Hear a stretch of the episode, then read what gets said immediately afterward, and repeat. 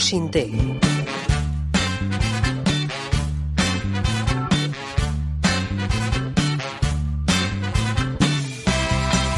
Un podcast para entretenerte viendo la tele.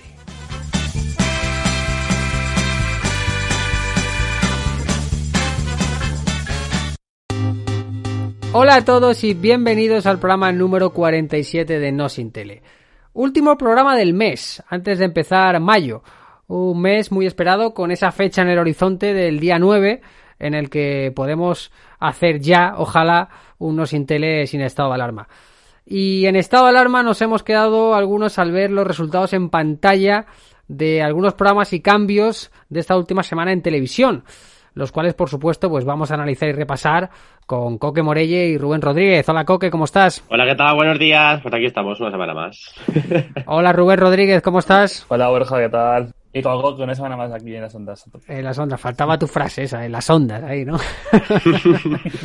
bueno, chicos, eh, hay que empezar esta semana un poco de manera diferente, un poco más triste, porque ayer daban una mala noticia para el mundo de la comunicación y para el mundo del periodismo español porque se confirmaba la muerte del periodista español David Beriain, de 44 años, en Burkina Faso. Eh, bueno, mm, se confirmaba el asesinato, podemos decir, porque ha sido un, asesinato, ¿no? Eh, presuntamente. Eh, iba con un cámara, Roberto Fraile, también español, que le acompañaba y me parece que con otras dos personas. De esto no estoy completamente seguro, pero me parece que sí, que iba con, con otras personas que eran un miembro de la seguridad del país y una persona de nacionalidad irlandesa. La, hasta ahora, por lo menos, la, la noticia que tenemos. Eh, yo la verdad es que de alguna manera me ha impactado la, la muerte de David Beriain porque era un periodista que, pues, que de los que daba la cara, nunca mejor dicho, porque tenía proyectos en televisión bastante, bastante arriesgado. Hablábamos antes de empezar el podcast de Clandestino, que era este documental eh, sin escrúpulos que, eh, pudimos ver en D-Max, en el que él pues se entrevistaba, eh, vamos, cuerpo a cuerpo con cárteles de la droga, con sicarios, con gente de, de mafias, vamos con redes de tráfico de personas y bueno, pues la verdad es que eran entrevistas eh, que, te ponían un poco la piel de gallina de, pensar cómo este tío, hasta dónde podía llegar, ¿no? Hasta dónde podía llegar. Eh, hay que decir que David estaba trabajando en otro proyecto en, el país africano de Burkina Faso, donde, bueno, pues, eh, pues, le han asesinado lamentablemente. Así que, bueno, desde aquí nos intele, no sé si les llegará, pero nosotros, pues, le mandamos un beso fuerte a, la familia en un día, en un día triste para, para el periodismo para la comunicación y para la televisión. No, yo, yo no le conocía, pero a mí estas noticias a mí siempre me, me dejan con muy mal cuerpo, ¿no? En plan, estás tranquilamente en tu trabajo y sin me ir a cuento. Bueno, fue galardonado con el premio José Manuel Porquet del Congreso de Periodismo Digital. O sea que tenía una labor. Yo la verdad es que la noticia eh, saltó por la mañana, ¿no? Que estaban esperas de que el Ministerio de Asuntos Exteriores confirmase la muerte de dos periodistas españoles en Burkina Faso sin saber quién eran. Y luego cuando por la tarde que ya estuvimos grabando el podcast, pues pude ver la cara de, David, ¿no? Pobre hombre, la verdad es que, no sé, me, gustaba mucho su proyecto, me gustaba mucho lo que hacía y, la verdad es que era un tío que, vamos, se metía de lleno, se metía de lleno y esta vez pues la cosa no, ha salido bien. Pero bueno, eh, donde quiera que estés, que descanse en paz David y su cámara Roberto Fraile. Tristemente eh, ha sido asesinado en Burkina Faso. Bueno chicos, eh, vamos a hablar de tele, ¿no? Esta semana un poco así, pero vamos a hablar. Vamos a seguir con la, con la televisión y hay que comentar pues qué pasó el lunes y qué pasó toda la semana anterior con el precio justo, ¿no? Porque ya pudimos tener esos cinco días para medir si la tira diaria del precio justo a las 8 eh, en detrimento de Sálvame Tomate iba a funcionar o no. Y yo creo que los tres estamos de acuerdo en que el vaticinio va a ser mm, desfavorable, Coque. Sí, sí, no, o sea, ya sabéis todo el momento esta primera semana que los datos han sido, a ver, no son datos malos, pero efectivamente eh, baja los datos que venía cosechando la versión tomate de Sálvame hasta ahora, ¿no? Sálvame se movía entre 15 y 17, dependiendo del contenido, ¿no? Y el justo empezó con un 13 y poco a poco ha ido bajando hasta que, bueno, a- creo que el, el pasado lunes hizo un 11,8 y no pinta bien la cosa para Telecinco en la franja. Pero he visto un tuit de Carlos de Sobera que decía que con paciencia en televisión es donde se puede hacer, eh, se puede hacer un hueco. Pero conociendo a Basile no creo que lo, que aguante mucho más. Pero bueno, a ver si, si, aguan- si poco a poco va subiendo, como lo pasó a pasar palabra en Antena 3. Pero- Lo de la paciencia, luego si quieres lo comentamos con The Dancer, a ver si ese punto y algo que ha subido pues es, es debido a la paciencia, ¿no? Pero yo creo, mi opinión personal es que el precio justo no, no va a funcionar. De hecho, bueno, el dato de este lunes es el doble, vuelve a doblarle, pasapalabra le vuelve a, a doblar al precio justo. O sea, algo que no sé, no sé cómo no llama a las puertas ya de, de un cambio o no sé.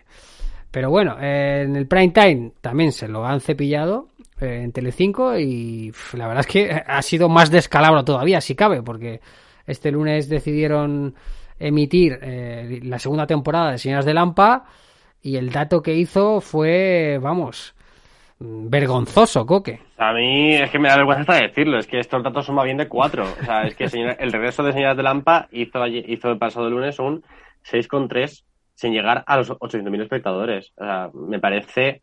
ah, Me da pena, o sea, quiero decir, me da pena que una, que una ficción española esté haciendo estos datos y que luego, digamos, mm, las mierdas turcas haciendo 2 millones de espectadores. Y se me ha pasado a comentar que en el, en el horario del, del Access, eh, el precio justo este lunes hizo un 11,8 y aquí la Tierra hizo un 10,2. O sea, eh, les separan no más de 200.000 espectadores. Aquí la Tierra, que para los que no lo sepan, eh, me parece que es de 8 y media a 9 en televisión española en la primera. O sea, que la primera te está haciendo un 10,2 en alguna de sus franjas. Cuanto menos eh, señalable. De Dancer que subió, ¿no? Subió hasta el 9,9. Inexplicablemente, no lo sé. No sé si fue la llorera de Man o, o qué fue. Bueno, yo creo que fue un poco de todo, ¿no? Yo creo que, a ver, yo cre- creo que ese es, tu- ese es su techo, quiero decir, eh, yo me imaginaba que el, el- el programa presentado por, por John Aramendi se iba a mover entre el 8 y el 10, y pues ahí, está, ahí, ahí está. Bueno, espera, espera, espera. Perdóname. ¿Presentado o por John? Yo no sé quién lo presenta eso. Bueno, Lo presentado. presenta John. Eh, Figura, figura, ¿quién figuralmente. Ah, Es, es curioso, ya lo hablamos cuando se estrenó, ¿no? Pero eh, no sabemos este este rollo que tiene el formato, ¿no? De presentador y copresentadora, eh, luego la chica de la mesita, no lo sé, no sé qué, rollo tiene.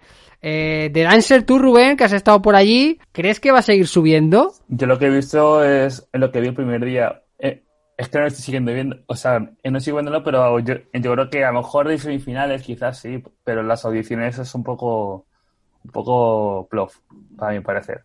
Igual sí, igual es, eh, es mejor eso en las audiciones, uy, en las semifinales. Es la 1, no es el target de Dancer, o sea que no creo que... Yo creo que una de las claves va a ser esperar a ver cómo va a evolucionar la edición de Masterchef, de, la, de Masterchef 9.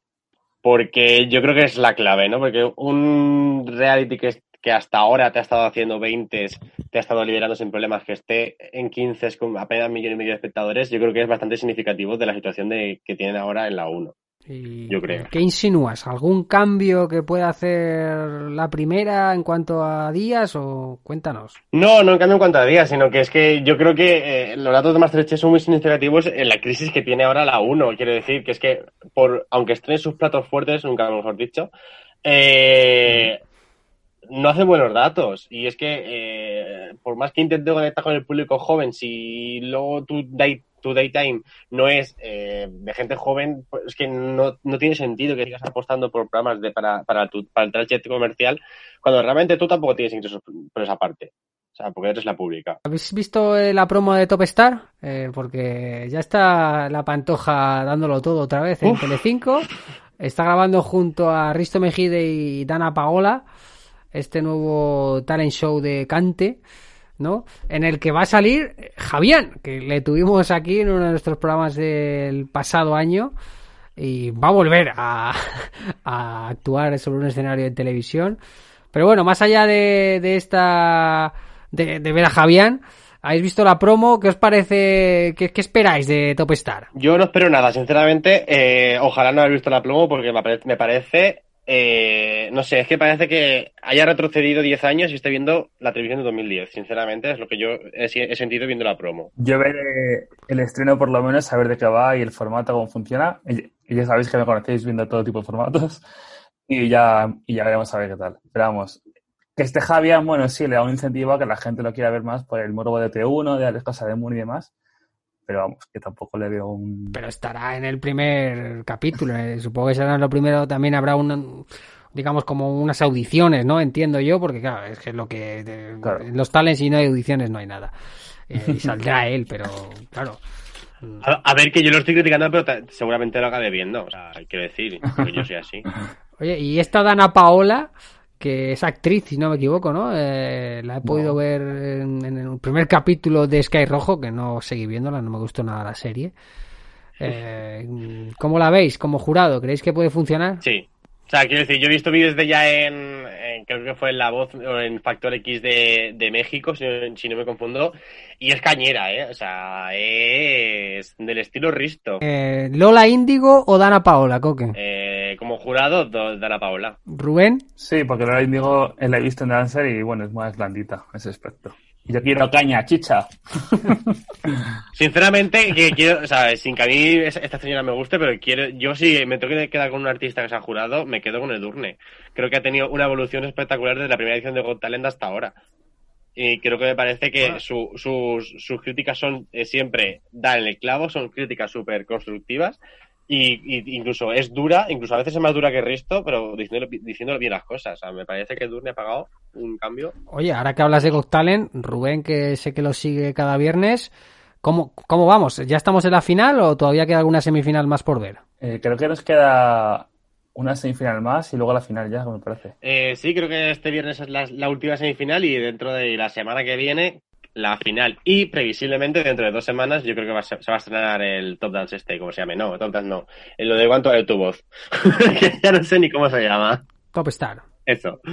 Top, top Star, Top Star. Lo presenta nuestro queridísimo Jesús Vázquez. Entonces, que por cierto, no- la pantoja que está ahí, no hemos hablado poco de ella, pero ahí está, ¿eh? También de como jurado. Yo espero que sea un poco menos blanda Sí. de lo que la pudimos ver en Idol Kids, ¿no? Y que no esté todo el día con la lágrima y Opino ole, y ole, y ole, ¿no? Y que, a ver, Hombre, según las promos parece que sí, porque al menos ya parece que es un poquito más dura, ¿no? A poco de lo que era en, en Idol Kids, ¿no? En la promo sale diciendo, a mí tu voz no me ha dicho nada, o así, creo que dice la promo, esa, esa promo también. Los de Fremantle ya con bastante feedback que han- hayan recibido de Idol Kids, pues ya se le habrán dicho, oye, que esto hay que, hay que Sí. moverlo, Chata. hay que moverlo un poquillo más, eh. Hay que moverlo un poquillo más. Y Carlos Jean, que no sé qué, qué será de él, el otro día estuve hablando con él por, eh, bueno, yo no, pero le estuve escuchando por Clubhouse. Y la verdad es que estaba metido en una conversación de política el tío que se mete en todo. Es muy visceral el tío, pero le estaba en una discusión ahí. Bueno, bueno, bueno. Bueno, que nos vamos. Eh, ya llega Dark Race, eh, Coque, y tenemos eh, confirmación de, eh, por lo menos, que empiece en mayo, ¿no? Sabemos que, que va a empezar en mayo. Y ya sabemos los concursantes también. No sé si os acordáis, la semana pasada que dijimos que previsiblemente empezaría en mayo y aunque a, tre- a tres media no ha anunciado la fecha de estreno, parece ser que se les ha colado un poquito en el diseño de las fotos promocionales, ya que en esas fotos aparece que se estrena en mayo. El día aún no se sabe, pero bueno, en mayo tenemos The Drag Race España. Y las concursantes, pues a ver, sin sorpresas, porque justamente es el cast que se filtró hace como un mes, así que no hay mucho donde rascar. Entre ellas se encuentran las dos más conocidas, digamos, que serían eh, tanto Killer Queen como Puppy Poison, que son dos drags de la noche madrileña y que son bastante, bastante conocidas eh, por el público. Que no sé si sabéis que Puppy Poison eh, ¿Estuvo en Got Talent, puede ser? Estuvo Got Talent, salió en, en varios, en varios programas y además eh, triunfó con el, el puto hombre veneno. Esa canción la tenéis que escuchar sí o sí. Hostia, César, qué fuerte. Qué bueno. Es que es muy... No sabía que era ella, qué bueno.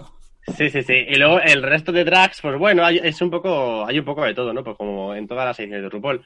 Eso sí es verdad, echamos de menos un, una, una drag negra o una drag gorda que este año no hay, que en todas las ediciones de todos los países hay siempre ese tipo de ese tipo de drags, ¿no? Para, para, para un poco de diversidad, digamos. Igual en España no existe ese perfil. Sí, sí, los hay, los hay. Oye, Rubén, ¿cómo va Love Island? Han echado una pareja, que es la pareja que ¿Os acordáis que dije yo que Yasmina estaba un poco desubicada? Pues han hecho esa pareja. A la de Yasmina con su chico que dicen que era química. Bueno, lo típico. Y nada, y la verdad que ahí está interesante. Yo quiero que echen a Fiona y, y Moure porque parece que van a hacer amigos y realmente se va a buscar el amor.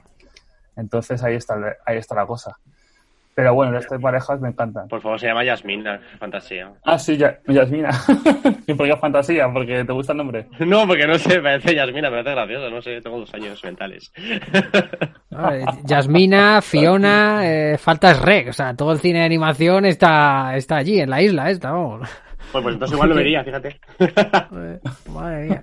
Por cierto, no sé lo, los datos que ha hecho esta semana, eh, si, ha, si ha superado el 1, que hizo la, la, primera semana. Bueno, perdón, yo la creo segunda. Que no, yo creo, Hostia, pues no lo sé. Yo creo verdad, que sigue en, su, en, sus datos. O sea, si no me confundo. ¿eh? Si no me confundo, sigue, sigue igual.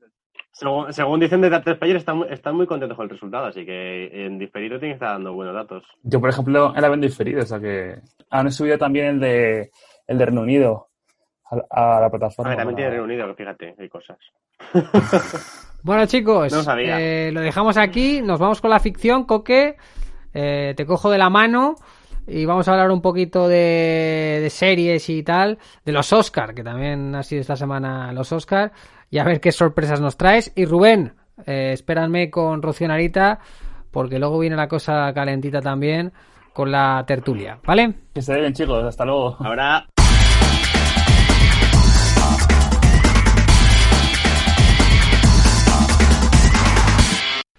Bueno, Coque, pues vamos con el melón de la ficción. Y esta semana no podíamos empezar con otra cosa que repasando la gala de los Oscars, esta gala típica, ¿no? De, de este año, que lo primero es que se celebró en abril, eh, cuando normalmente me parece que es la primera semana de marzo o algo así.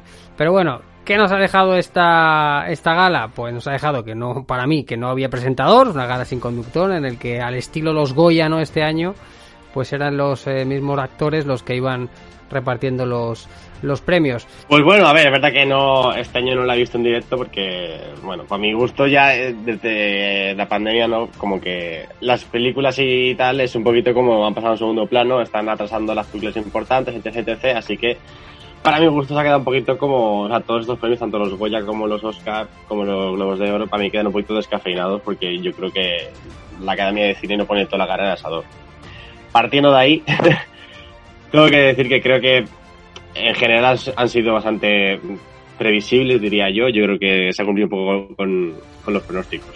No sé qué opinas tú, pero... Sí, sí, sí, yo creo que, totalmente, pero bueno, hay que decir que la Nomadland es un, es un peliculón, ¿eh?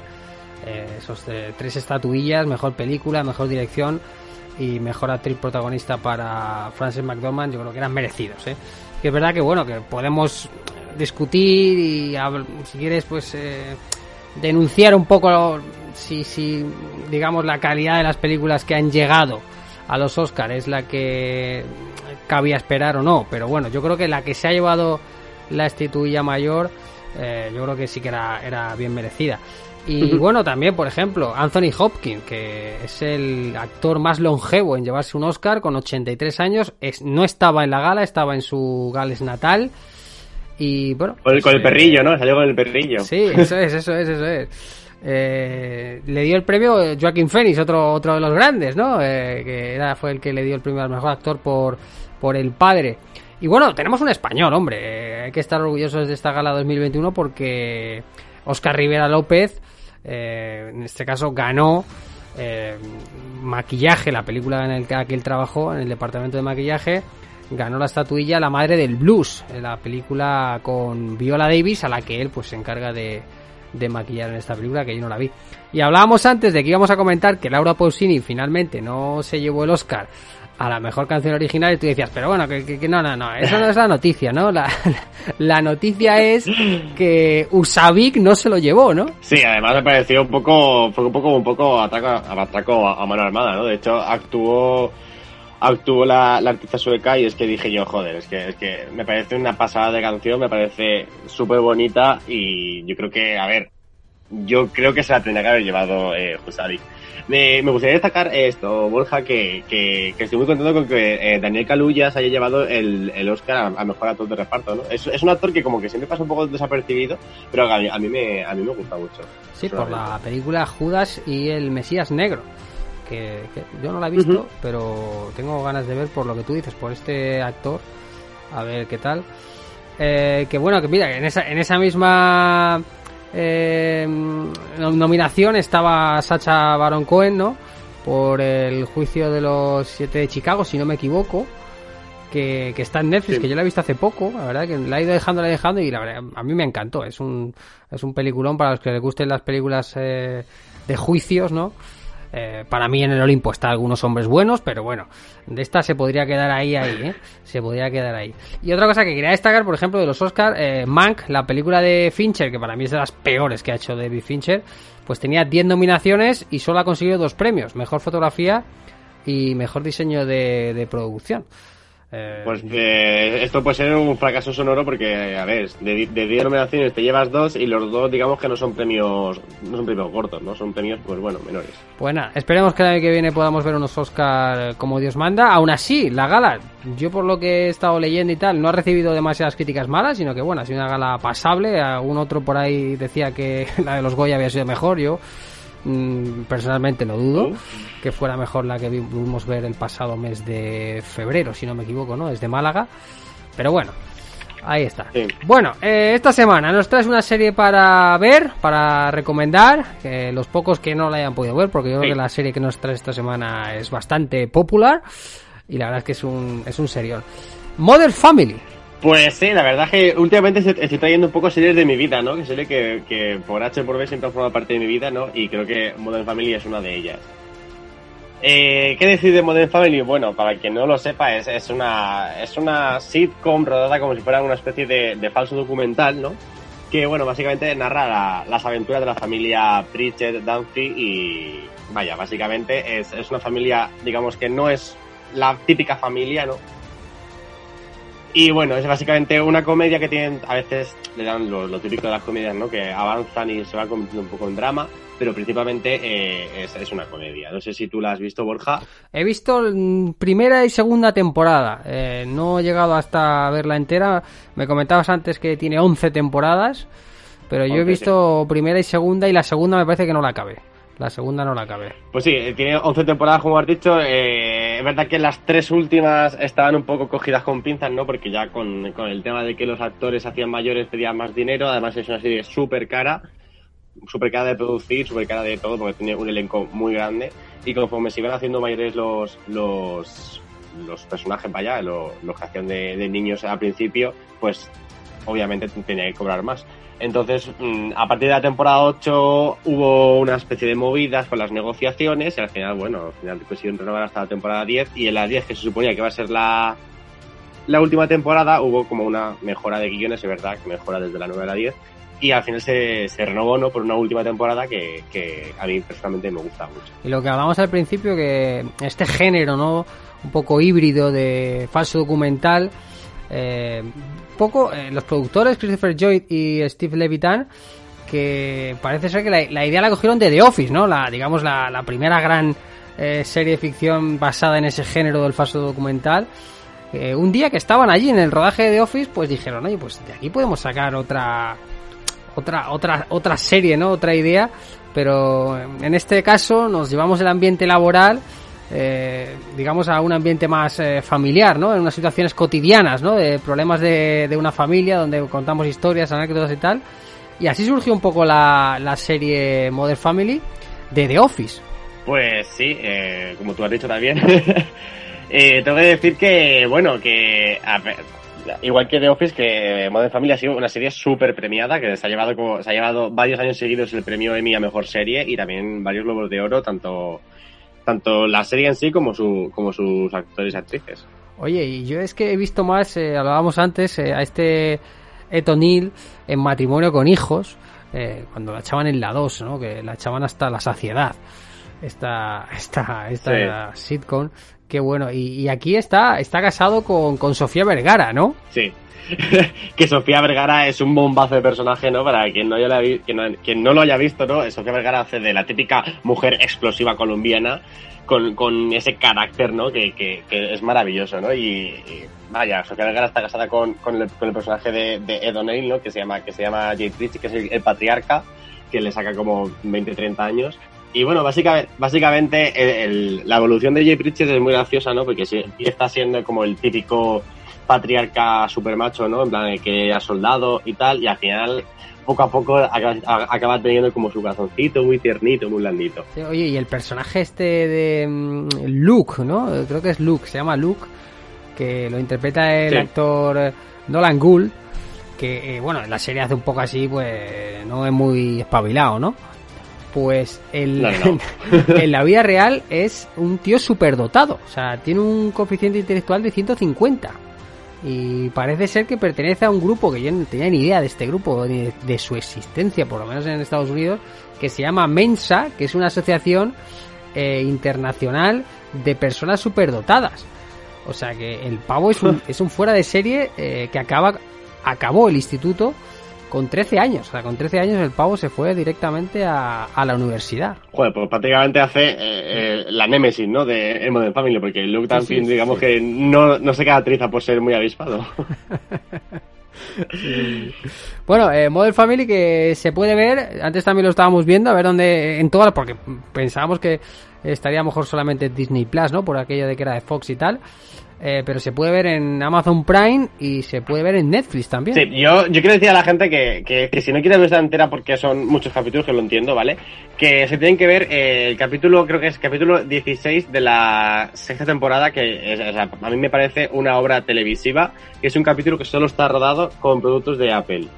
Y me parece, y me parece una maravilla, o sea, para quien le guste el tema de, de la televisión, el mundo audiovisual, de realización y tal, que vean ese capítulo porque de verdad es una pasada. ¿Has dicho el temporada 6, has dicho? Temporada 6. Se llama el capítulo Conexión Perdida. Vale, pues mira, pues eh, yo digo, yo no he llegado a eso, pero por la curiosidad esta de Apple y tal, le echaré un vistacillo. Bueno, y nos vamos a otra categoría que tenemos dentro de ficción con Coque Morelle, es la categoría Unpop Unpopular Opinion. Algunos días la digo de una manera, otro de otra, Unpopular, ¿no? Bueno, se sobreentiende, yo creo. ¿no? Este, inglés cañí. Eh, bueno, pues esta semana eh, quieres decir algo a la audiencia, ¿no? Algo que muchos compartirán, otros no, pero adelante, cuando quieras. No, yo creo que ya después de la semana pasada, ¿no? Que, que, abrimos ese melón con Juego de Tronos, yo creo que ya, pues bueno, estoy un poco fuera de espanto. Ya si me insultan, pues ya creo que ya me va a dar igual. Se han portado bien. Yo creo que había más gente escondida debajo de la alfombra con lo de Juego de Tronos y han salido ahora. Bueno, bueno algunos amiguetes sí, sí, sí, nuestros así han salido. Pues si yo tampoco la he visto. Digo, joder, pues capullo. Estabas ahí flipando cuando estabas dentro de una conversación de bar hablando de Juego de Tronos. Exacto. Bueno, pero tú nos vienes a decir esta semana que Aida, el spin-off de Siete Vidas, es mejor que Siete Vidas. Correcto. Yo, o sea, y me voy a, me, si me permites, me voy a, me voy a argumentar, ¿no? Yo creo que eh, Siete Vidas eh, nace como la, oh, la, primera sitcom que se hace, que se hace en España, ¿no? Y veo un poquito de, de series como Friends. Y al igual que le ha pasado a Friends, creo que ha tenido un mal envejecimiento. Cosa que a Aida, por ejemplo, yo creo que no le ha pasado.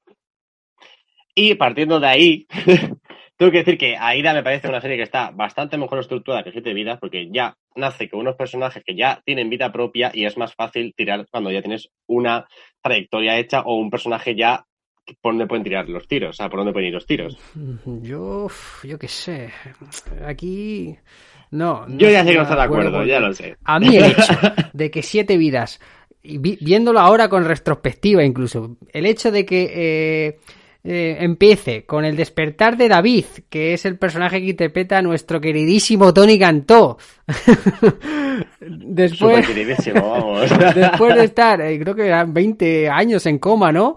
Pues a mí ya ese precedente, ¿qué quieres que te diga? Viéndolo ahora desde el 2021 vamos, eh, yo no sé ni cómo no la estamos revisionando, cómo Mediaset no la está ya, vamos, fundiendo en factoría de ficción, la verdad. Hombre, tú dices del inicio de Siete Vidas, pero ese inicio de Aida con el funeral del padre de Luisma y Luisma, que, que es Paco León, que va al funeral disfrazado de payaso, que encima es un Paco León que estaba en todo lo alto, que era la época de Homo Zapping, que incluso, eh, bueno, ese, ese, capítulo de, creo que es de la temporada 2 o de la 1, del cual se viste, se traviste, ¿no? Y, recuerda un poquito a esa Raquel Revuelta que imitaba en Homo Zapping. A mí me parece maravilloso. lo que sí que es verdad es que Aida al final tiene más capítulos que, Siete Vidas. Ha durado más en, parrilla.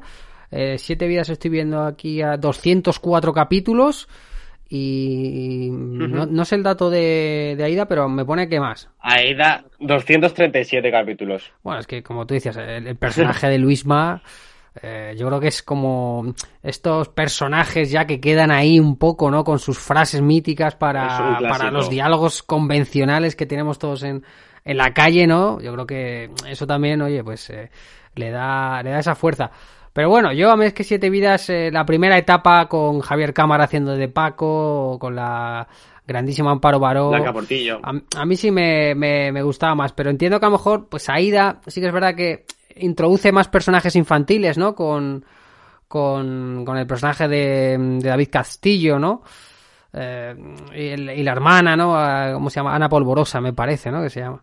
Ah, eh, esos personajes así tan, tan, tan juveniles, yo creo que en Siete Vidas no, no lo sabía, o al menos yo no lo recuerdo. Yo creo que Aida, eso, al final, aunque parezca mentira, yo creo que al final acaba siendo una serie más coral que Siete Vidas. Porque a pesar, a pesar de que Aida, que ella que también sale en Siete Vidas, eh, es la protagonista de la historia. Es verdad que, sobre todo conforme avanzan las temporadas, incluso con la marcha de Carmen Machi de la serie, yo creo que todos, todo, el, todo el elenco coge un papel muy coral. Entonces, yo creo que es lo que se diferencia de una serie a otra. Bueno, en, Siete Vidas hay que decir que pasaron actores como Santi Millán, Eva Santolaria, que venía un poco de una etapa un poco en blanco, desde compañeros y tal. Eh, Anabel Alonso, que también estaba, estaba, estaba por ahí, Florentino Fernández, que luego vino cuando se fue Javier Cámara y tal. O sea que, bueno, y Paz Vega, ¿no? Paz Vega con, que lo hablamos, ¿no? Con Max Singer, que con ese encuentro con Tony Cantó, ahí los dos de Siete Vías, o sea que, que está bien. Pues nada, yo no estoy de acuerdo esta semana, pero oye, esto es, eh, esto es tu sección, esto es tu sección. y bueno, una serie vintage. Nos vamos a recordar un poco las series de nuestra vida. Y esta semana sí que. Yo aquí sí que prestamos más o menos de acuerdo. Aquí sí que. Yo que sé, como soy muy, muy vintage también. Pues aquí sí que solemos estar bastante de acuerdo. Pero bueno, esta semana nos traes otra de esas series que a día de hoy se siguen emitiendo. Eh, creo que recordar en, A, en, A3 series, ¿no? Se sigue emitiendo en, en A3 series. No sé si en A3 series, sí. no, lo sé, no. No, en Neo ya cuando nació A3 series se dejó de emitir en Neo. Así que bueno, yo creo que todo el mundo sabe de lo que estamos hablando, de los eh, vecinos más famosos. Aquí no hay quien viva. Ay, qué recuerdito, de verdad. No, eh, me pongo en plan nostálgico porque aquí no hay quien viva es como que, que para, eh, yo creo que para todo el mundo, ¿no? Para toda la población, como que marcó un antes y un después, ¿no? En, en lo que es la ficción. Y, de hecho se llegó a enfrentar a, a Ida en alguna ocasión, eh, se enfrentó a los Serranos, se enfrentó a Hospital Central, ¿no? Ya en, la última temporada de Aquí no hay quien viva, que fue un poco la, capa caída de la serie. Pero yo es que tengo un recuerdo tan bueno de, esta serie, ¿no? De que, nació con un presupuesto que, era ridículo, que nació con unos inicios de audiencia horribles.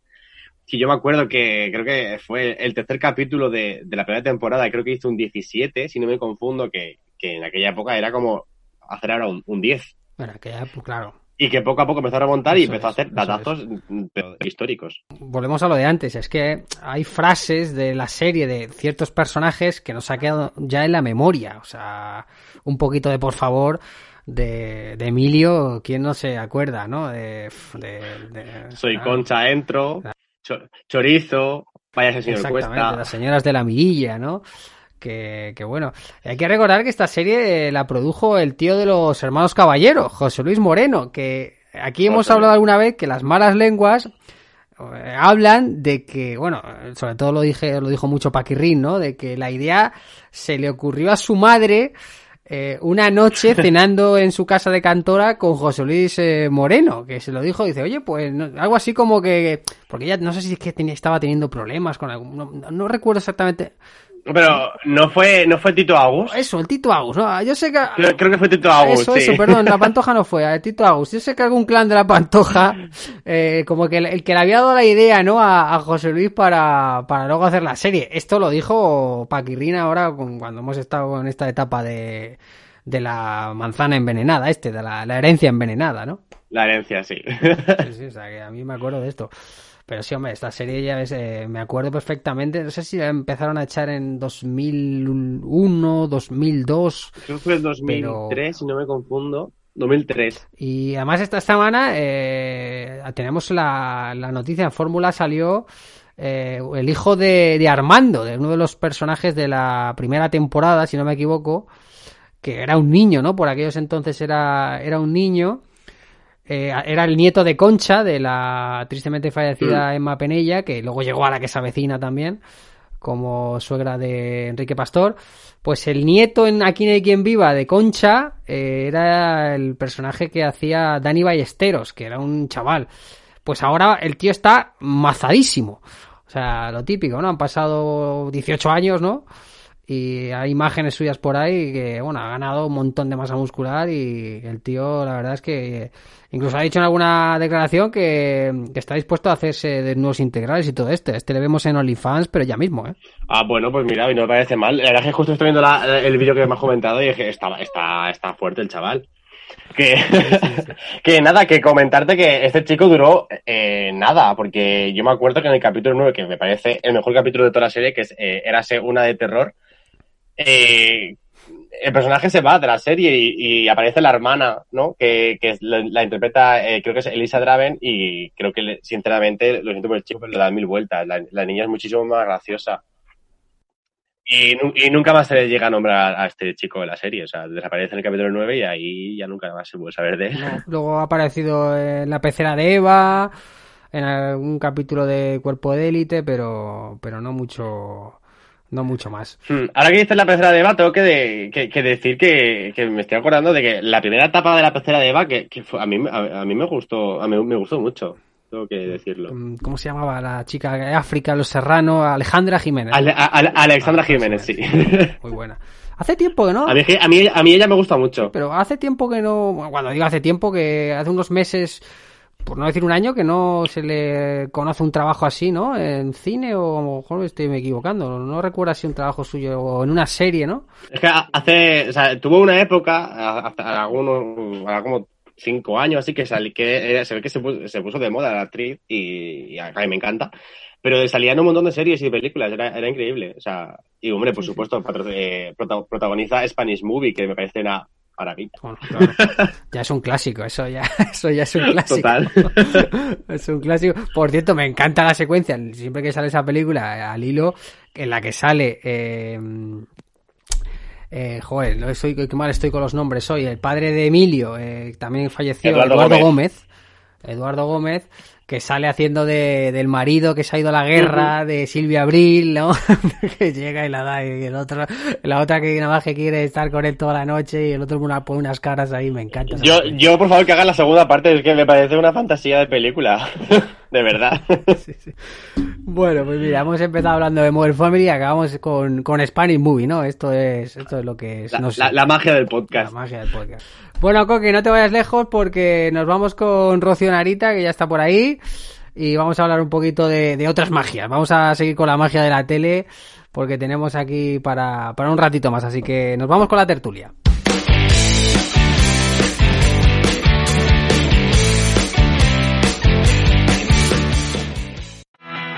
Estás escuchando No Sin Tele, el podcast de la caja tonta.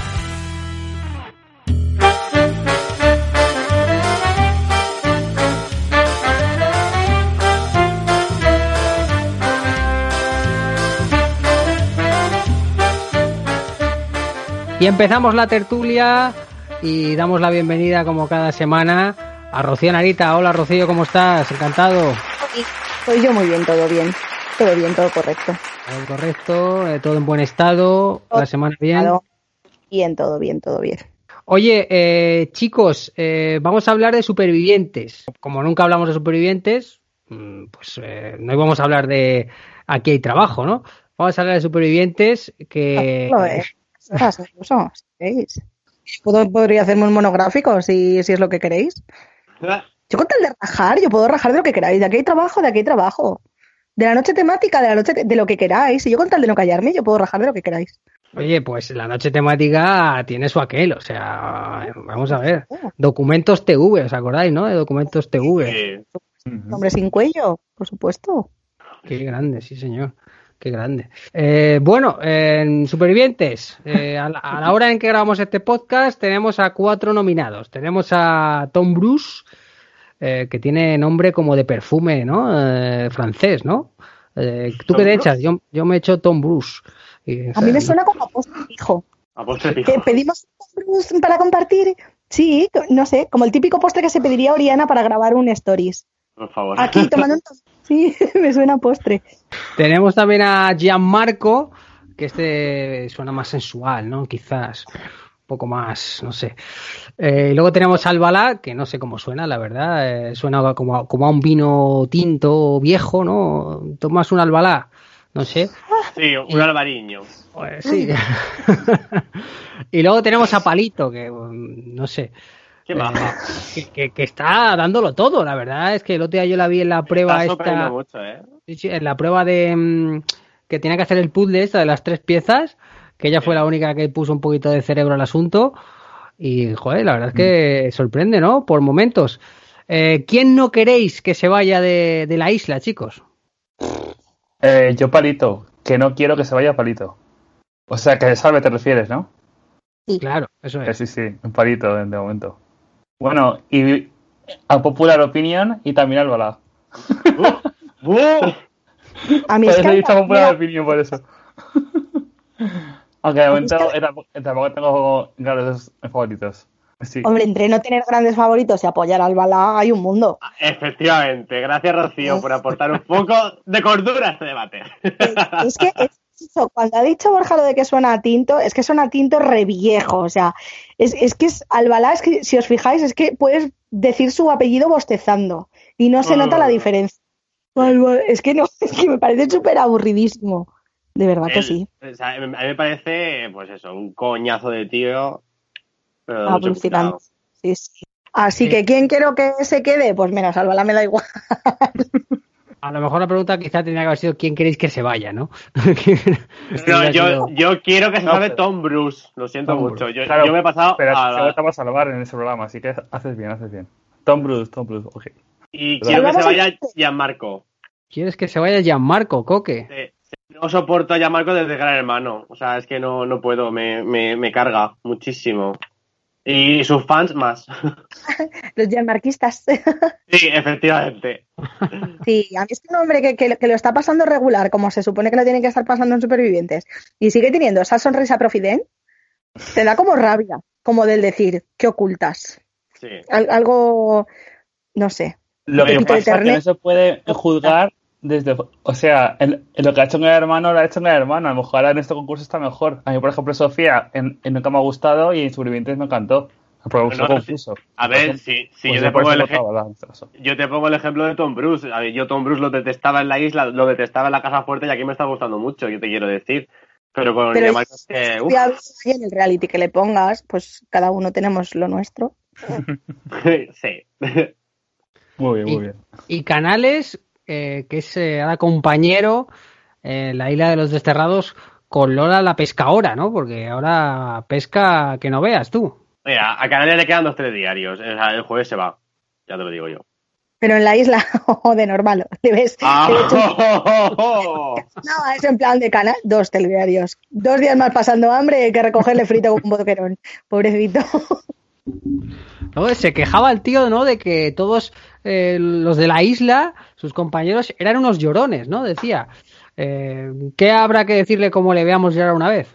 Pues a la puta calle. Así. Justo. Pero ¿por qué no sé? O sea, si lo que molaba siempre de los de los desterrados era el, verles ahí agonizando, como en plan, Dios mío, la soledad, que luego hablan con los cámaras, evidentemente, pero ahí como perdiendo la cabeza, mmm, Carmen Marchante hablando por la concha, quiero decir, la concha, quiero decir, la, el capazón, que luego no sabemos, a lo mejor somos internacionales y quedó como el culo, otra vez.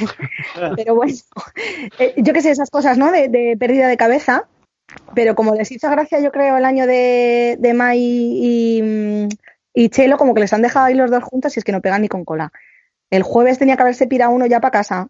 Eso le ha venido un poco bien a Lola, que está un poquito así de bajón, y le ha venido bien, la verdad, para ella. Sí, pero yo prefiero que estén solos en la, en la playa, es más a supervivencia, porque si no, dos juntos al final está bien, pero te hacen un poco para generar contenido, también te lo digo, pero, yo prefiero más eh, a mi parecer, ¿eh?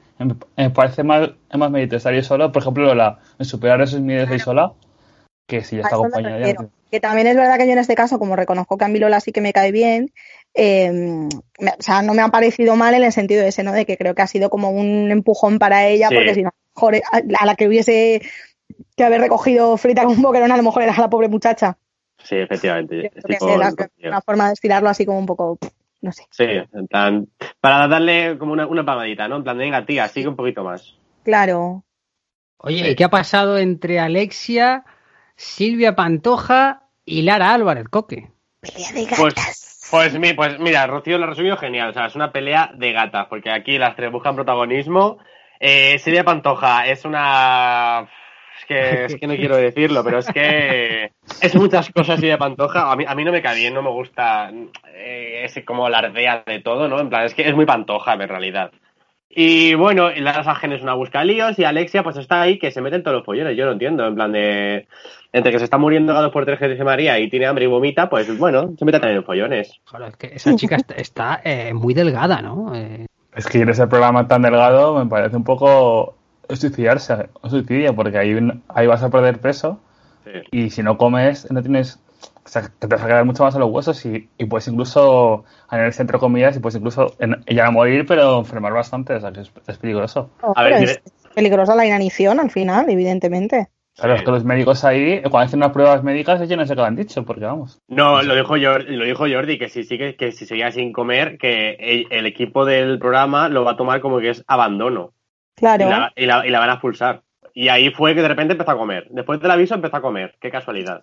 No sé, a ver, yo sí que pienso que, que, es, que es algo un poco para, para, coger con pinzas, porque es un tema muy delicado y muy tal, pero, pero lo que no me gusta es que se trate como de blanquear una imagen. Quiero decir, ya nos pasó con Violeta, pero Violeta lo admitió. Violeta tenía un trastorno alimenticio y sí que es verdad que no creo que sea una forma eh, muy bonita, pero quiero decir, le dio mucha visibilidad Está dando el ictus ahora mismo, ¿sabes? Eh, me pareció una forma, ya te digo, pues bueno, pues ella al final sí que lo dijo en plan de, a ver, que sí, tengo un problema, lo, no lo gestiono bien en según qué momentos, tal cual, pues ya está, pero está encima que digan que van a emprender acciones legales por sugerir que pueda llegar a tener algún tipo de trastorno cuando te estás comportando del libro con una persona con un trastorno alimenticio, quizá a lo mejor hasta ahora no se te ha detectado, pero desde luego que las pautas que estás siguiendo son de libro, ¿sabes? Entonces, o vas de frente como fue Violeta y mira que no es santo de mi devoción ni muchísimo menos, pero bueno, pues la chavala al final lo reconoció, ¿sabes? Pues vale, pues sí, pues tengo un problema, ya está, lo estoy intentando solucionar, hay veces que puedo, hay veces que no, ya está pero encima luego no, que la familia no vaya de altiva. De, oh, por favor, ¿cómo se te ocurre pensar que es anoréxica? Escúchame, porque lleva 10 días sin comer y cada vez que coma pota, no sé, ¿eh? como idea. Así una locura que se me pasa por la cabeza. digamos que tiene un poco de la excusa del barco, los mareos y tal, vale, ahí te lo puedo comprar, pero llega un punto que eh, ya vas allí 15 días que no comes nada, pues al final llega un punto que es que, pues bueno, yo creo que las formas no fueron las correctas por parte de, Jordi, creo que eh, fue demasiado sí, en ese a lo mejor no necesitas una, o sea, sí necesitas un toque de atención, pero a lo mejor no ese tipo de regañina. Claro. Pero bueno, si realmente le ha servido, porque realmente le ha servido, porque ella está mejor, está comiendo y está más activa, pues bueno, no hay mal que por mí no venga, ¿sabes? y digo yo, ¿qué comen? Si ahí no hay comida, se supone, ¿no? No, pero tienen las latas, ¿no? Todos los días tienen latas. A ver, eh, creo que ellos les dan eh, creo que es eh, isotónico y luego le dan, creo que son 20 gramos de arroz o algo así, en plan, simbólico. Ah, pero claro, pero, si no, tienen fuego. Así decirlo. No, que digo, que todos los días tienen como una pequeña, entre comillas, ración de alimento asegurado. Claro. claro. Eso es lógico porque pasa mucho tiempo, claro, a lo mejor sí. Claro. Sí, claro, sí, en parte. Vale, vale. Y también ten en cuenta que... Es que, perdón, te digo, eh, mm, mm, poco me parece a mí el toque de atención que le dio el Jordi cuando yo la estoy viendo comerse ese trozo de pizza con esa cara de asco. Yo soy sus compañeros, te lo juro. Y lo peor, o sea, lo mejor que te llamo es perra sorda. Digo, pero bueno, esa cara de asco, yo estoy aquí muerto de hambre. Y la otra, quitando el bacon, yo soy, los, yo soy los compañeros y me la como por las patas a ella. Le decir, te como un dedo que te sabe todavía pepperoni. Yo qué sé. Bueno, en audiencias hay que decir que la cosa va bajando muy poquito, eh, pero bueno, todavía con números bastante importantes en la actualidad televisiva. El pasado jueves hizo un 24,9, eh, de momento la gala menos vista de la edición, y el domingo con Jordi González eh, superó en Sheira Mujer, pero en número de espectadores eh, fue menor que la telenovela turca. Eh, los martes, ya sabéis que Tierra de Nadie, pues se queda todavía por debajo de los números que hacen los jueves y los domingos, yo creo. Eh, a ver, ¿cómo creéis que esto va a ser una, una tendencia a la baja o los jueves se va a mantener por encima del 25? Coque. Yo, a ver, es cierto que las galas sí que han bajado de audiencia, pero por ejemplo, eh, Conexión Honduras, o sea, los debates, está haciendo lo de muertos que hacía en las últimas tres ediciones. Quiero decir, el debate siempre andaba entre el 18 y 21. Entonces, realmente sí que anda. Lo que sí que ha bajado mucho es el Tierra de Nadie. El Tierra de Nadie, yo recuerdo esta, la edición pasada que anterior hacía 22, 23 y luego en 4 hacía ah. casi 20. Y ahora está pues en 14, 15 sufriendo. Y lo que ha dicho de las galas, yo creo que se va a mantener. Yo creo que ya va a bajar, no va a bajar más, a no ser que el contenido sea nulo, pero yo creo que se va a mantener. Claro, porque tampoco hay. Aquí estamos hablando, ahora estoy viendo que parece ser que Gianmarco y Melissa se han bañado desnudos y tal, pero tampoco hay una chicha exagerada, ¿no? Eh, a lo mejor quizá esperábamos algo más de Olga, ¿no? Eh, tampoco, cada vez que habla sí que es verdad que es para hablar un poco del tema estelar y tal, pero tampoco hay así nada, una chispa que nos haga decir, joder, cómo está esta edición, ¿no? Por eso yo temo un poco que, que esté ahí variable por debajo del, del, 25, al menos los jueves, ¿no? Al menos los jueves. Y vamos a hablar ahora de mm, la exmujer del marido de Olga Moreno de Rocito, ¿no? Está bien dicho, ¿no? Sí, está, bien, dicho. El pasado miércoles eh, la tuvimos en comparecencia nacional, podemos decir. Eh, a las eh, justo salió en el descanso del debate esto fue curioso muy muy muy atentos los de Telecinco porque justo en el debate electoral de la asamblea cuando fue justo antes del último bloque en el que debatían el último bloque pues ahí se le dio la orden de salida a Rocito para que recorriera ese pasillo mientras que sonaba el bueno de Blas Cantó. Que os quería preguntar, eh, mañana estará otra vez Blas Cantó, ya por fin eh, tocando ese voy a quedarme, pero ¿qué os pareció la puesta en escena de Blas Cantó el pasado miércoles, Rubén? Pues yo le di críticas muy malas, o sea, lo hizo fatal, pero a mí realmente sí que me... A ver, no, me encantó y me apasionó, pero creo que lo hizo, lo defendió bien la canción y se nota que, que por dentro le, gustó mucho Rocío Jurado porque le transmitió y, le vi también mejor un poco nervioso, pero igual ha sido por eso, por estar, estar cantando una canción de una persona que, que tanto le gusta y que encima delante de los cigarros, porque yo le vi bien. Pues a mí sí que a mí me gustó muchísimo, quiero decir. Eh, es verdad que los ensayos estuvo un poco. O sea, pues, no se filtraron, sino que subieron vídeos de ensayos y estaba un poco como me. Pero a mí me gustó mucho. Eh, que eso, que a mí me gustó mucho y creo que, creo que cantó muy bien. Es verdad que estaba súper nervioso.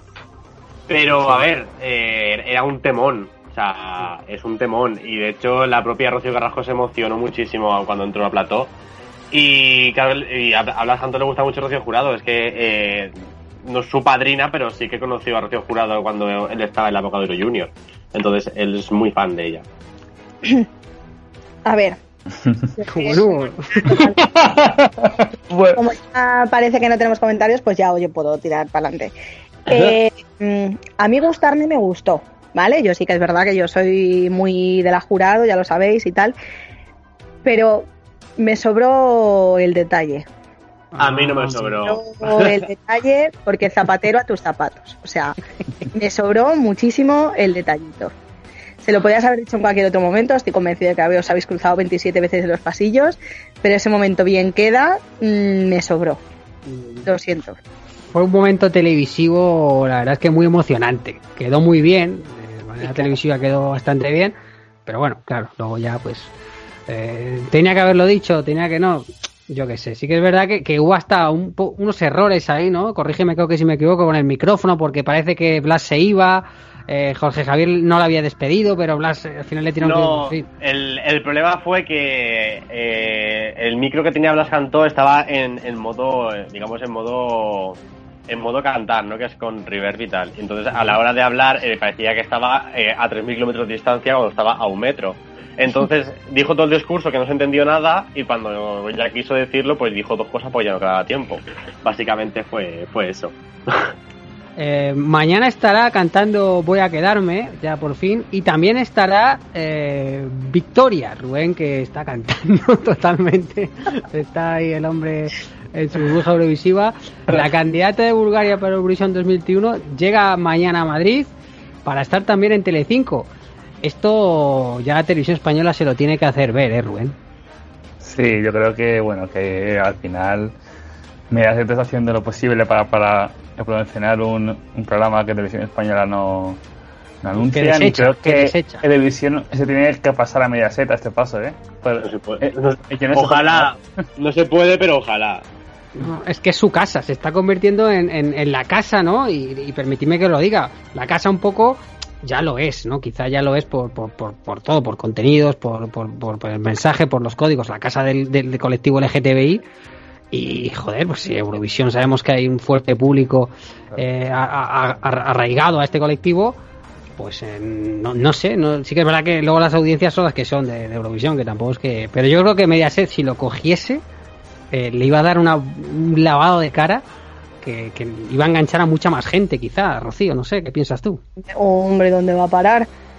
¿Dónde va a parar? Tú imagínate, pobrecito mío, Dios lo tenga en su gloria, a lo coñazo que era Uribarri, escuchándole con Le Tú imagínate a la Belén Esteban. Es que además, ¿quién presentaría ese año Eurovisión? Sería como lo de las campanadas de Telecinco. Es que todos estaríamos living los meses de antes de ¿y qué se van a poner y qué no? y qué es que sería sería amamarrachar un concurso, pero es lo que queremos todos, lo reconozcamos. Su explotación sería mucho más entretenida. Yo creo que al final. En este caso, su hija presentando. No, no. Hay cosas cultas y hay cosas que no son cultas. Y hay televisión para todo. Claro. ¿Qué os pareció esta comparecencia ante toda España que duró, eh, no sé si cerca de cuatro horas, eh, chicos, más o menos? Yo me fui a la cama, ¿eh? yo lo dejé y me fui. Eh, lo dejé y me fui. Pero duró un montonazo, la tuvieron allá la pobre. Pero bueno, ¿qué os pareció esta puesta en escena de Rocío? Eh, Rocío. Pues agarraos, agarraos. muy bien, una puesta en escena maravillosa y estupenda. Si es que, de todas formas, desde el primer momento se están malinterpretando mis palabras. Si a mí esta señora no me cae ni mal ni bien, igual que su señor ex esposo. O sea, si a mí es que como si se la pica un pollo a cada uno del clan, que es que me dan igual, te lo juro de verdad. Lo único es eso, lo único que me parece, o sea, el primer día lo dije que me parecía como súper forzadísimo el testimonio, como muy teatralizado, como muy tal, que no significa que no me la crea, porque yo no soy nadie ni para creérmela ni para que no, o sea, que es que me da exactamente igual. Entonces, a mí lo que me jode es el circo mediático que se ha creado alrededor en el que todos hacemos juicios de valor eh, al respecto de un tema tan serio como es este. Y entonces el otro día me pareció que el juicio fue ya circo romano. También te digo una cosa, Rocío. Mm, permíteme que te corrija. Tú puedes creer lo que tú quieras. Aparte, aparte. Eres libre de, y, nadie te tienes que juzgar por si te crees o no te crees esta historia. eso me da igual. Bueno a esa altura yo tengo el culo pelado ya de tonterías.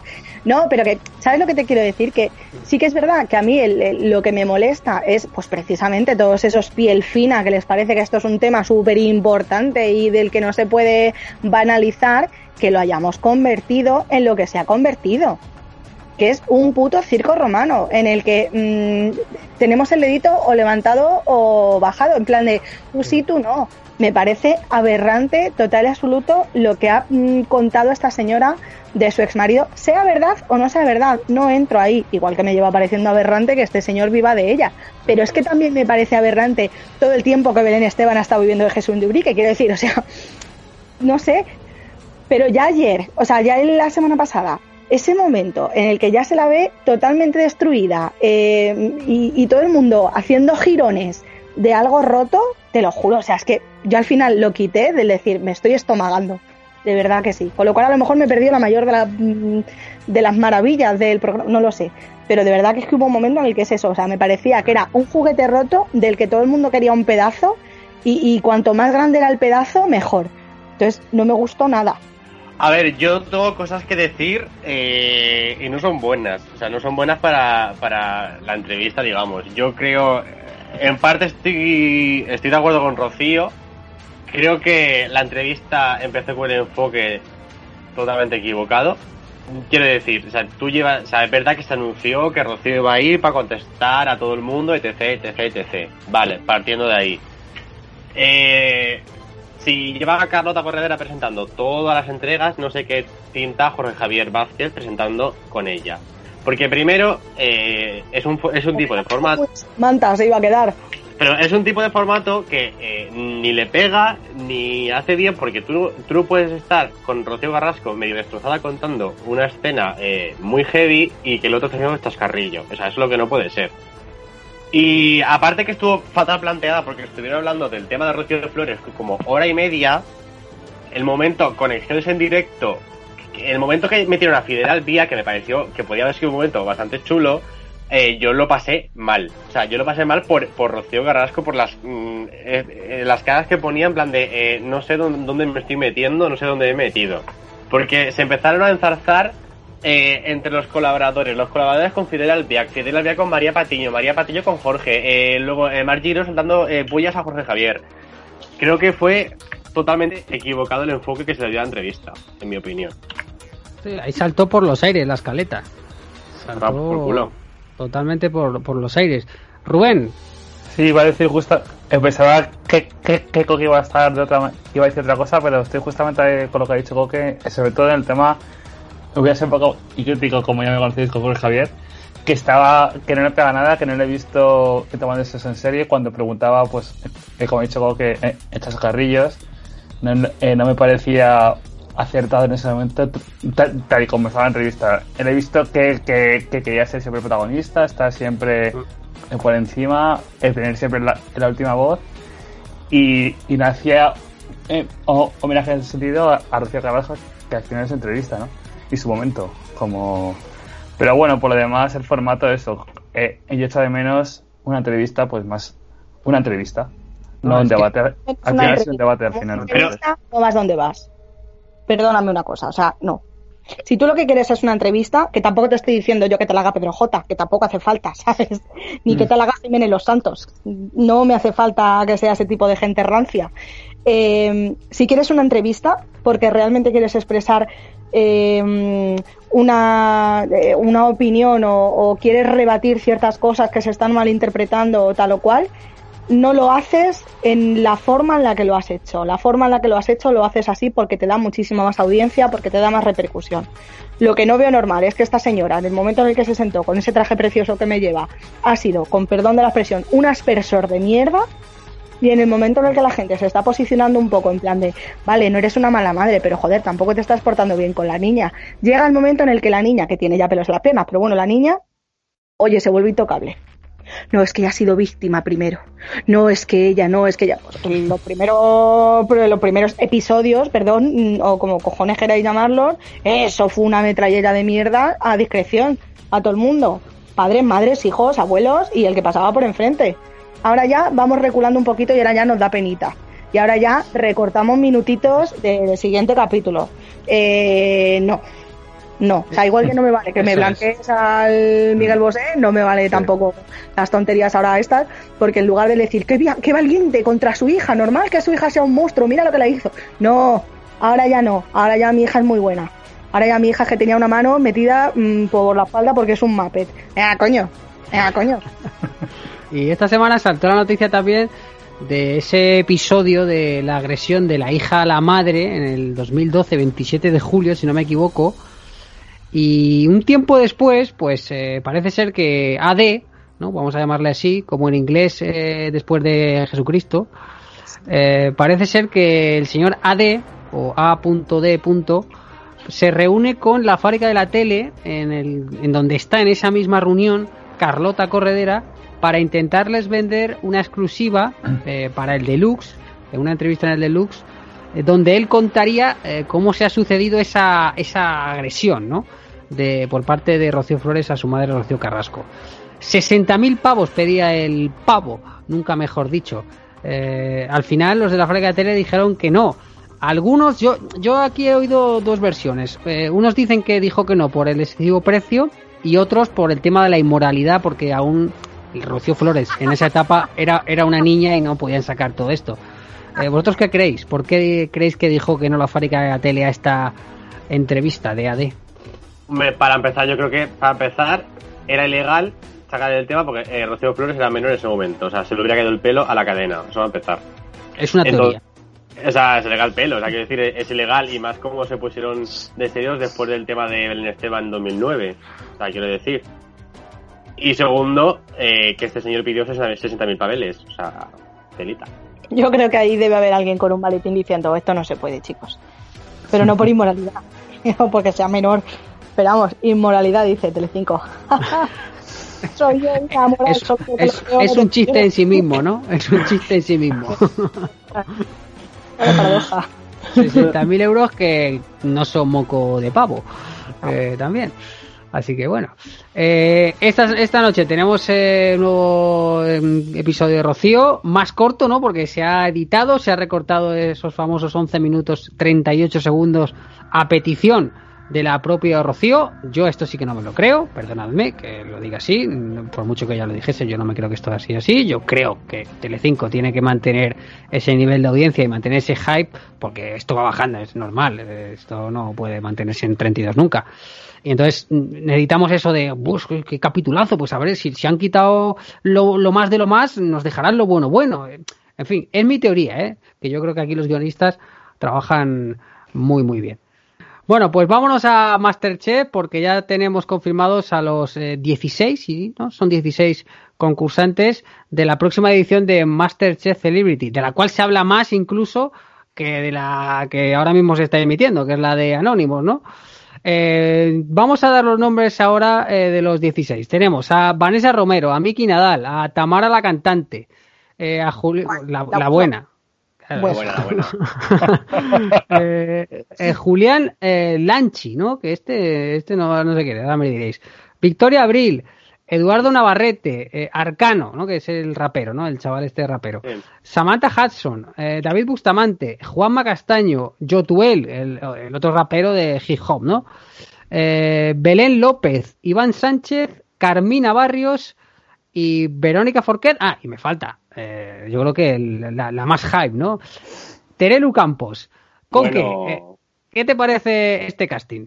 Me parece una bomba de fantasía, de todo. O sea, es que encima es, que es un casting que es que es, como cada uno de su padre y de su madre. O sea, quiero decir, o sea, es que me parece.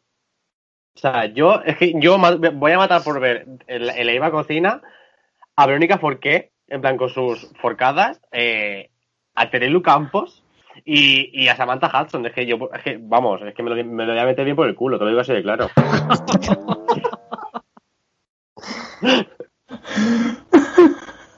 He tenido que buscar quién es Iván Sánchez, porque yo, o sea, porque la cara de Iván Sánchez, yo estaba convencida de que este señor ya había pasado por Masterchef Celebrity. Porque como siempre hay el típico actorcito español medio guapete, no sé qué, digo, ¿este no ha estado ya otros años? Porque me parece como súper intercambiable. Sí, es el, guaperas este, ¿no? Que ha hecho alguna serie últimamente y tal. Os iba a preguntar por el nombre Victoria Abril, que está lleno de polémica estos últimos meses, ¿no? Por algunas declaraciones de las que luego también a medias tintas un poco se retrae y tal. Pero es que eh, Jorge Javier, desde Telecinco, ha criticado el fichaje eh, de Victoria Abril por Shine para hacer Masterchef. Y vosotros cómo veis que eh, JJV eh, haga este tipo de, críticas, eh, bueno, pues eh, cuando, bueno, él también tiene lo suyo, ¿no? sin más, para mí, el pasado sábado que entrevistó a, a la ex suegra, ¿no? De Miguel Bosé, Miguel Bosé está en la misma onda que Víctor Abril. Al final, esta señora fue porque era la madre de Nacho Palau, que estaba con Bosé, se nutre de lo mismo, creo yo, ¿eh? Creo yo. Sí, está claro. Yo creo que tiene envidia de, de casting porque ya le gusta ese casting y supervivientes. Es mi opinión.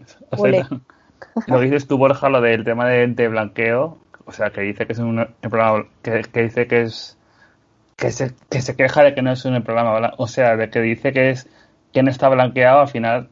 A, ver, al final es televisión. Él, se queja de que saben quién va a ganar, que, que hablen ellos a ver cómo los cursantes a ver si realmente les hacen sufrir o no. A ver, al final es, es como hacen ellos supervivientes o, o hermano, intentan cebar a la gente o, o, la pantoja en su día y cuidarla para que no se vaya. Pues en este caso Masterchef busca también entretener de esa manera, ¿no? Haciendo, pues, ayudando a cocinar a la gente, al final es televisión. Entonces, que no se queje, que, que, que él debería saberlo, él trabaja en eso. Es que parece que está como muy en boca, que es evidente, ¿no? El tema de, de la pandemia y hay que estar muy posicionado y no sé qué, no sé cuánto.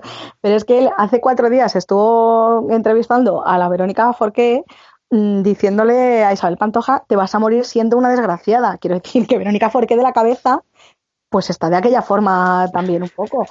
Y él hace nada, te has nutrido de esto, ¿sabes? Entonces, mm, quiero decir, ¿son más gordas las perlas de la pandemia que las de esta señora? No sé, ¿no? Depende del tema que, que tengamos en la mesa, pero bueno, como que queda bien hablar de Victoria Abril, ¿no? Yo que ya lo dije la semana pasada, eh, a mí no me parece bien que se le dé voz y voto a esta señora en un programa de la televisión pública. Ahí estoy totalmente de acuerdo. A mí tampoco, a mí tampoco. esto y va a parecer que... O sea, que igual que Igual que te lavo el casting, digo que es una metida de pata, en mi opinión. Y aquí lo que estábamos eh, un poco criticando era los comentarios de Jorge Javier, ¿no? sí, sí, pero claro, es que estoy desde el principio, claro. O sea, es que como no, no podía hablar, pues, eh, yo digo todo a la vez. Y luego lo de Jorge Javier, pues mira, eh, yo creo que Jorge Javier ya llega a un punto que le suda todo, o sea, le suda todo lo que decir y es que realmente dice lo que piensa. Que probablemente hable de la envidia porque ese casting mm, ya desearía Telecinco, aunque te digo una cosa, probablemente ese casting en Telecinco con Hermano no funcionaría. Porque ya lo intentaron con Gran Hermano VIP 5, que metieron a rostros diferentes, incluso rostros más de nombre, que metieron a Alonso Caparrós, metieron a a esta señora, la de pelo la, a Irma Soriano, eh, a Emma Ozores, que es un perfil muy distinto y realmente funcionó muy mal en las audiencias. Entonces, eh, sí, o sea, yo creo que habla un poco desde la envidia, porque ya quisieran tener ese casting. Pero vamos, que, que es la suda. Vamos, yo, creo, yo, creo que yo creo que JJV ha perdido un poco el hilo de, de, su profesión. Fijaos lo que os digo. Yo creo que ha perdido un poco el hilo. Como tú bien dices, con que está en un momento en que se las, como que se la suda todo, ¿no? Está en un poco un momento zen de me la suda todo y veremos cómo acaba. Mm, veremos cómo acaba, porque ya ahora también incluso ya estamos viendo que se está metiendo en otros charcos, que a él no, no tiene ninguna necesidad, yo creo, porque él es, vamos, vive mejor que nadie aquí en Madrid y no entiendo muy bien todos estos charcos en los que se mete, mm, quitándose un poco de credibilidad en su profesión eh, de verdad, digamos torres más altas han caído, ¿eh? Yo creo que se le está yendo un poco, no sé si su madre en este caso o su familia le puede decir, oye, que ten cuidado que lo mismo no te sale bien la jugada. Pero bueno, ahí está. Eh, chicos, eh, nos quedamos aquí con JJV. Eh, es que no me gusta dar nombres. nos quedamos aquí. por cierto, que os tenía que dar una mala noticia, que lo tenía aquí apuntado, tengo que decirlo eh, Jesulín no hará un documental al estilo Rocito. De momento. Ni Jesulín, ni, ni, la Pantoja, madre mía, qué desesperación, esto no puede ser. acabarán, acabarán, ya verás. El siguiente fichaje de verano, como antiguamente hacía el Madrid, los, Galácticos, esto, pues estaba Telecinco este verano a ver si caía Jesulín, aunque yo creo que tiene más interés la Campanario, fijaos lo que os digo porque tiene más interés. Yo creo que tiene más interés con aquella, el rollo con Belén Esteban, ¿no? A lo mejor y tal. Y ahora tenemos a Jules también, ¿no? Tenemos a Jules, que no es, eh, que no es el de Full Fiction, sino que es la hija de, de, de Jesulín y la Campaneros, que vamos, que es la, Que es la guapa. Kardashian, ¿no? Y es, es guapísima, me parece guapísima. Me recuerda, me, recuerda, me recuerda mucho a Ana Mena. Uf, Sí, Claro, aire. no sé de dónde ha salido esta niña, pero vamos. la genética es caprichosa, cuanto menos. Hombre, la campana es fea y la familia paterna tampoco es que sea horrible. La, fa- la familia paterna, no el padre. ¿eh? hombre, si la comparas con Andrea Janeiro, sí que es más, obviamente. Así que esos genes. Esteban tampoco tiene nada que ver con la campa. Por eso. Pero ya. bueno, bueno, equipo de Oye, aceptable, ¿eh? La Esteban, antes de su decadencia, no era una chica, no era una chica fea, también te digo. Pero claro, luego vino lo que vino y la pobre, pues. que la diabetes es lo que la, diabetes. La diabetes y la diabetes. Diabetes. Pero eso no afecta para la genética, la, la diabetes, yo creo. ¿O sí? No, no es verdad. bueno, nunca se sabe a día de hoy, ¿eh? La ciencia avanza mucho. Bueno, chicos, eh, nos quedamos aquí.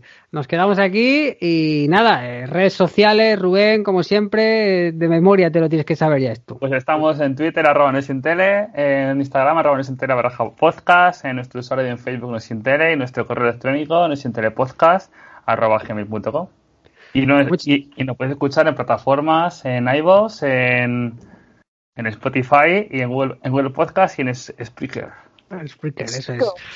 Eh, R.R. eh, muchas gracias una semana más. A ti, Borja, hasta la semana que viene. Chao. Rocío Narita, eh, gracias. La verdad estaba a punto de darte las gracias, ¿de esa soy yo? La R, ¿no? Porque puede ser RN o RM, depende si soy Narita o Monguita. Pero como, como en Jesucristo, ¿no? Seré yo. Bueno, gracias, un besito. Cuídate, anda, cuídate. Cuídate y no cambies nunca, no cambies nunca. No, Y C.M. Coque Morelle. Gracias una semana más, crack. A vosotros siempre. Señoras y señores, pa' mayores de 18 años, flamenco, travesti. Y gracias por estar ahí una semana más. Estamos ya en mayo, señores, a puntito, a puntito ya del fin de este estado de alarma, a ver si puede ser. A ver si puede ser. Gracias por estar ahí. Mucha salud, mucho amor y mucha televisión. Un beso. Tú vas a comerme lo que tengo aquí escondido, lo que lo que tengo aquí escondido, que es un, que es un bosque muy frondoso, los pelos de mi sumino. Putón, putón, putón, putón, verbenero, putón, putón, putón, verbenero, putón, putón, putón, verbenero. Putón, putón, putón, putón, verbenero, putón, putón, putón, verbenero, putón, putón, putón, verbenero.